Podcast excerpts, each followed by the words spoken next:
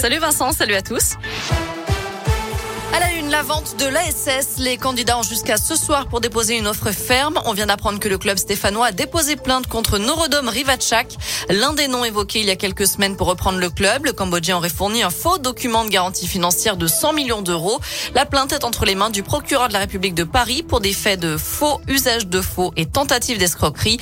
Par ailleurs, d'après le progrès, l'ancien joueur des Verts, Mathieu Bonnemer, serait en lice avec l'ancien président de l'OM, Jean-Michel Roussier, soutenu par des fonds suisses et canadiens.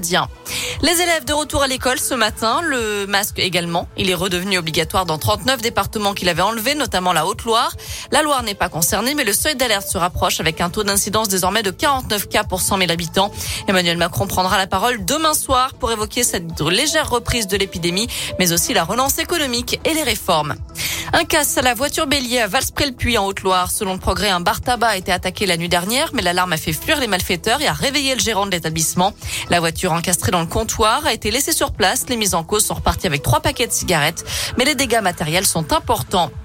À retenir aussi l'engagement des évêques pour les victimes de pédocriminalité. Un fonds d'indemnisation sera financé par la vente de certains biens de l'église et s'il le faut, un emprunt pourra être souscrit. C'est ce qu'a annoncé Éric de Moulin-Beaufort à l'issue de l'Assemblée de la Conférence des évêques de France. Ces derniers ont décidé aussi de constituer une instance nationale indépendante de reconnaissance et de réparation qui examinera les demandes des victimes de violences sexuelles.